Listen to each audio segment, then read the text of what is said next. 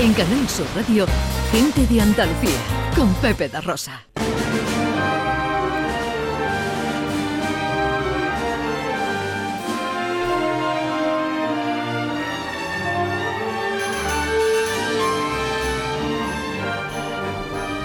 Venga, otro saltito. De. Cádiz nos vamos a Jaén. ¿Quién dice que no tiene valor o que no merece ser reconocido como patrimonio el legado de Vandelvira, hombre? Bueno, pues ahora aquí esto tiene su miga. ¿Quién dice eso, hombre?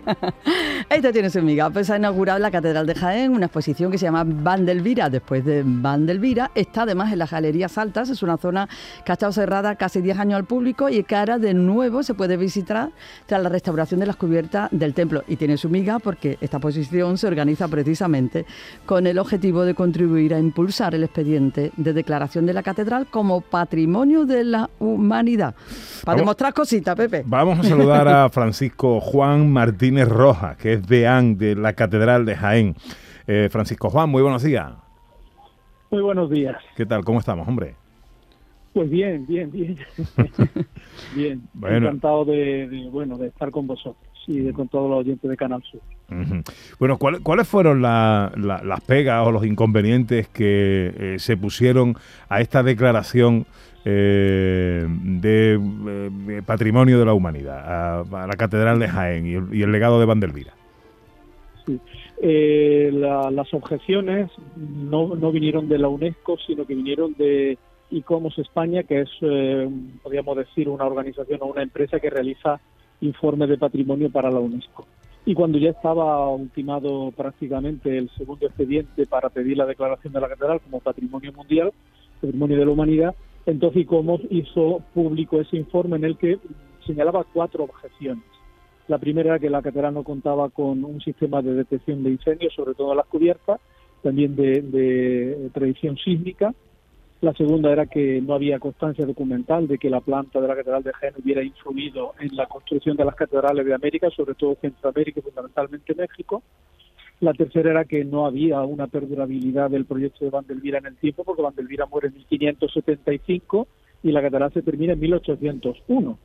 Entonces, claro, mm, se restringía, según ICOMOS, a la zona sureste, que es la que se levanta siendo Vandelvira el maestro mayor de obra. Y luego, pues finalmente, la cuarta objeción era el entorno de la catedral, que para que un monumento sea declarado por la UNESCO Patrimonio Mundial a 200 metros alrededor tiene que estar, pues, diríamos en términos militares, en perfecto estado de revista. ¿no? Entonces se ha intentado eh, dar respuesta a esas objeciones. Ya con la restauración de las cubiertas, todas las cubiertas tienen sistema de detección de incendio, de predicción sísmica. También la universidad, que colabora mucho en todos los proyectos de la catedral, ha celebrado dos simposios internacionales y se está ultimando una tesis doctoral eh, sobre el influjo de Vandelvira en, en América, demostrando ya de manera también documental cómo a través sobre todo de su hijo que se instala, Alonso de Vandelvira, que escribió un tratado del corte de la piedra que influye en muchos arquitectos y que vive en Sevilla, evidentemente a través de Sevilla va, va a América ese influjo, también se ha dado respuesta. Y esta exposición eh, pues lo que pretende es precisamente eh, demostrar que después de Vandelvira el legado vandelviriano continúa en la catedral a través de 16 constantes arquitectónicas que se van manteniendo a pesar del paso del tiempo y es lo que hace que la catedral pues aunque Vandelvira muere en 1575 a grandes rasgos digamos con una fidelidad bastante notable con respecto a otras catedrales eh, podamos decir que sí que es la catedral de Vandelvira, aunque luego hay otros maestros mayores de obras. Y luego finalmente el ayuntamiento ha cometido, ahora mismo está en ello, también la remodelación de- del entorno de la catedral con, eh, ahora mismo está justo en la calle lateral de la catedral, la calle Campana y la calle enfrente de la fachada principal, que se están, eh, se están restaurando completamente. ¿De qué manera está planteado el recorrido de esta exposición que se inauguró el pasado día 5? Pues eh, tiene cuatro partes, digamos, hay cuatro, hay cuatro salas eh, desde las que se puede contemplar también la catedral desde dentro y entonces pues hay cuatro, es un poco el recorrido de la historia de la catedral desde los modelos góticos hasta el legado ya po- post-vandelviriano. Entonces se empieza pues con el primer documento que es el testamento de don Nicolás de Viema de 1383, que es el que deja todos sus bienes para construir una catedral que es la primera catedral gótica después de que la mezquita, la Aljama Mayor de Jaén, se convierte en catedral, pero una racia de los eh, musulmanes granadinos la destruye en 1368. Eh, tenemos otros documentos ahí también, como por ejemplo las bulas de indulgencias que los distintos obispos concedían para la construcción de la nueva catedral, el báculo de don Alonso Suárez de la Fuente del Sauce, el gran obispo constructor que hizo, podríamos decir, la tercera catedral gótica, y luego ya se pasa directamente a la presencia de Vandelvira como maestro mayor de obras en la catedral. Para finalizar después de su muerte, eh, es, muy, es muy significativo, por ejemplo, el, el libro de, de sepelio de la parroquia de San Ildefonso, donde se anota la muerte de Vandelvira y el cumplimiento de las misas que él deja en el testamento que otorga el 16 de abril de 1575, del que se muestra también una, una copia de ese testamento.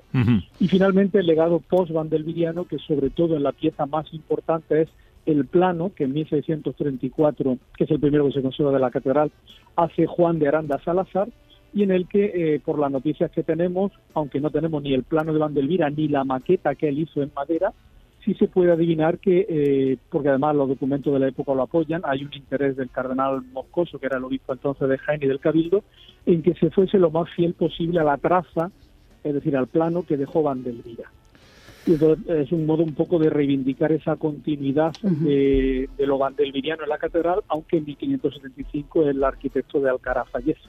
Bueno, pues eh, sin duda es apasionante escuchar al deán de la Catedral de Jaén y, y por supuesto apuntarnos a, esta visita que se puede hacer hasta hasta el hasta qué día hasta febrero hasta el 28 de febrero. Hasta el 28 de febrero hasta el 28 de febrero de martes a domingo de 10 a 2 y de 4 y media de 10 a 2 de la mañana y de 4 y media a 7 y media de la tarde bueno, pues es parte de nuestra historia y además así contribuimos a impulsar el expediente de declaración de la Catedral de Jaén como patrimonio de la humanidad, que yo creo que está más que justificado. Eh, don Francisco Juan Martínez Rojas, deán de la Catedral de Jaén, muchísimas gracias por atender nuestra llamada. Que tenga usted un feliz domingo, amigo.